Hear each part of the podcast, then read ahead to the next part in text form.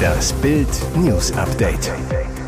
Es ist Freitag, der 30. September und das sind die Bild Topmeldungen. Polizeigewerkschaftler schlägt Sabotagealarm. Da wird mir Himmelangst. So gut sind wir vor Putin geschützt. 200 Milliarden Energieentlastung, aber Inflation so hoch wie seit 70 Jahren nicht. Die ersten König Charles Münzen sind da. Sabotageangst in Deutschland. Sicherheitskreise treibt die Frage um, könnte Putin uns das Licht ausknipsen? Fakt ist, die Regierung reagiert auf die zerstörte Gaspipeline in der Ostsee. Innenministerin Nancy Faeser sprach gegenüber Bild am Donnerstag von einer Zeitenwende bei der inneren Sicherheit. Wir haben Kräfte gebündelt und Schutzmaßnahmen hochgefahren, bestätigte die Ministerin.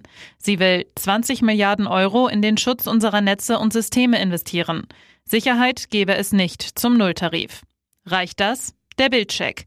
Auch wichtige Datenkabel, die zum Beispiel Europa mit Nordamerika verbinden, sind schwer zu schützen. Für unsere Kommunikation sind sie essentiell. Wenn ich mir den personellen und technischen Zustand unserer Bundespolizei See anschaue, wird mir Himmelangst, mahnt der Chef der Bundespolizeigewerkschaft Heiko Teggerts.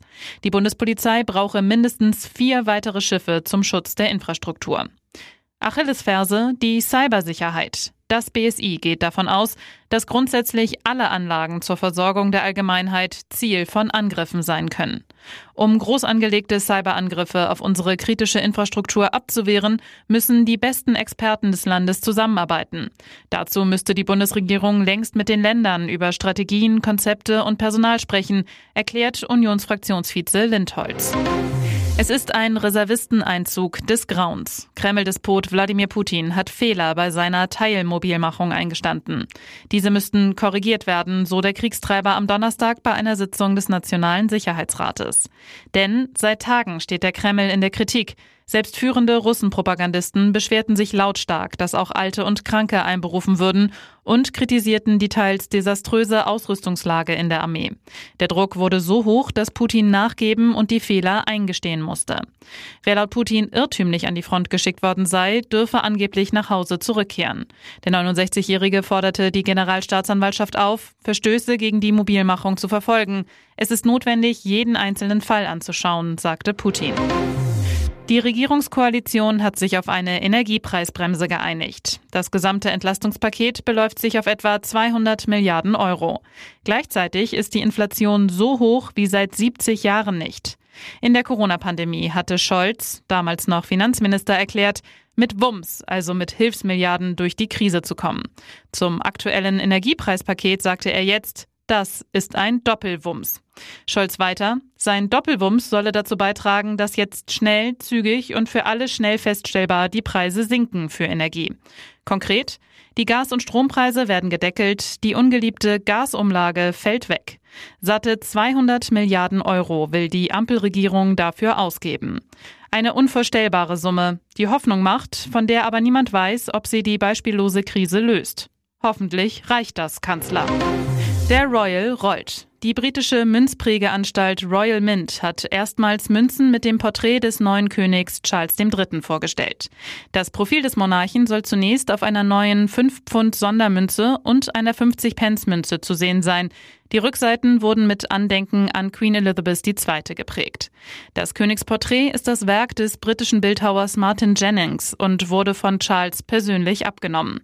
Er habe das Bildnis von Charles nach einem Foto gestaltet, sagte Jennings.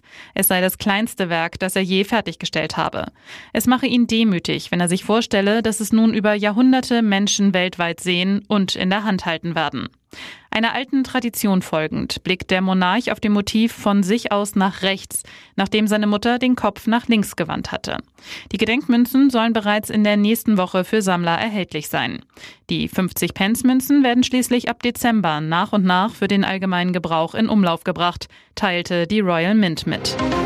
Laura zeigt, was sie hat. Die große Liebe des wegen seiner Verschwörungstheorien umstrittenen Sängers Michael Wendler schwenkt im Internet ihren XXL-Büstenhalter. Die Größe ist nicht bekannt, doch es dürfte eine 70D sein. Wer sie ganz ohne den blauen BH sehen will, muss insgesamt etwa 150 Euro bei OnlyFans zahlen. Also etwa 35 Euro Monatsabo plus circa 115 Euro nochmal obendrauf. Ein pralles, aber teures Vergnügen. Doch zieht sie sich nur aus, damit bei ihm die Kasse klingelt? Fakt ist, die Wendlers brauchen Kohle.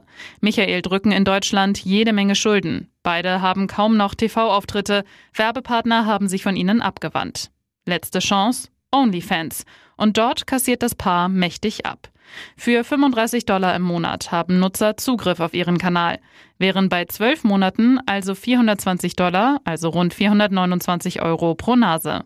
Wandert das theoretisch alles aufs Konto? Nein. OnlyFans behält 20 Prozent der Einnahmen, der Rest geht aber komplett an den User. Das wären bei 420 Dollar in 12 Monaten dann 336 Dollar. Und jetzt weitere wichtige Meldungen des Tages vom Bild Newsdesk. Offenbar wurden sie schon umerzogen. Moskau gibt Kinderdeportation aus Mariupol zu eiskalt entführt und der Gehirnwäsche unterzogen. Als Russland die Ukraine am 24. Februar überfiel, kesselte sie mit als erstes die Hafenstadt Mariupol im Süden des Landes ein. Die Stadt wurde komplett zerbombt und die Kinder geraubt. Tausende ukrainische Kinder wurden nach Russland deportiert.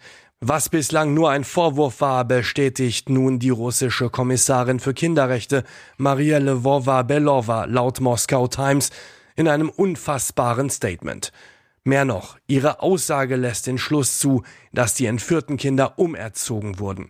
Als wir sie in die Moskauer Region brachten, damit sie wieder aufgepäppelt werden, waren sie zuerst sehr negativ gegenüber dem Präsidenten und sagten böse Dinge. Sie sangen die ukrainische Hymne und diese Sachen, aber später verwandelte sich dieses negative Verhalten in Liebe zu Russland. Was haben Putins Schergen diesen Kindern angetan? Russlands Erziehungssystem beruht auf Indoktrination und Gehorsam. Man kann nur hoffen, dass diese Kinder bald wieder in ihr Zuhause zurückkehren können. Nach Nazi-Eklat entschuldigt sich Melanie Müller. Körpersprache-Profi zerpflückt ihr Sorry-Video. Der Auftritt von Ballermann-Sängerin Melanie Müller am 17. September in Leipzig war verstörend. Auf einem Oktoberfest reckten Männer im Publikum plötzlich ihre rechten Arme nach oben, brüllten Sieg heil. Müller feuerte die Masse mit Zicke-Zacke-Rufen scheinbar noch an. Auch die ehemalige Dschungelcamp-Königin selbst soll den rechten Arm zum Hitlergruß ausgestreckt haben. Das ist auf einem Video, welches Bild vorliegt, zu sehen. Als die Aufnahmen des Nazi-Skandals die Runde machten, distanzierte sich die Sängerin zunächst von der Situation, gab in einem kurzen Sorry-Video an, ich verurteile das aufs Schärfste. Mittlerweile hat sie einen ihrer kommenden Auftritte bereits abgesagt. Doch wie glaubwürdig waren Müllers Reaktionen und Entschuldigungen? Der renommierte Körpersprachenexperte Michael Ehlers analysiert die einzelnen Szenen des Videos. Sein Fazit, Melanie Müllers Distanzierungsvideo auf Instagram wirkt auf mich aus mehreren Gründen völlig unglaubwürdig. Woran der Experte das festmacht, lesen Sie auf Bild.de. Silvana Koch-Merin über sexuelle Übergriffe in der FDP. Parteifreund sagte, ihre Zukunft liegt zwischen ihren Beinen.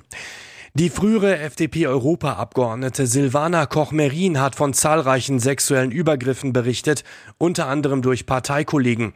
Ich wurde angefasst, einfach so. Da waren immer wieder Hände auf meinem Knie. Man hat meine Brust berührt, mir ungefragt sanfte Rückenmassagen verabreicht, sagt Koch Merin gegenüber dem Stern. Und ständig gab es Zoten und Anzüglichkeiten. Ein Parteifreund habe in abendlicher Runde einmal über sie gesagt, ihre Zukunft liegt zwischen ihren Beinen. Sie selbst habe dabei in Hörweite gesessen. Zu ihrer damaligen Reaktion auf die sexuellen Übergriffe sagt Koch Merin dem Stern, ich habe geschwiegen und es ausgehalten. Koch Merin, ich habe durch Passivität mitgemacht, mich nicht gewehrt und keine Grenzen gezogen. Dadurch habe sie das System unterstützt. Ihre Erlebnisse schildert sie auch in ihrem neuen Buch, Jetzt wo ich schon mal nicht tot bin, das am 11. Oktober erscheint.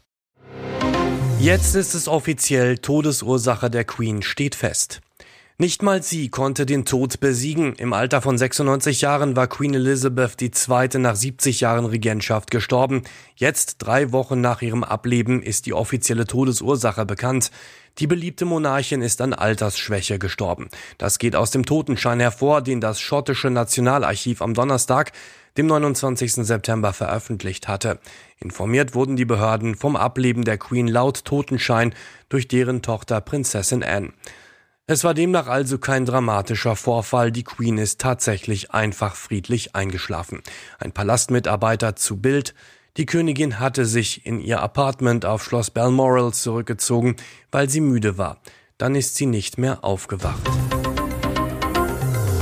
Weitere spannende Nachrichten, Interviews, Live-Schalten und Hintergründe hört ihr mit Bild TV Audio.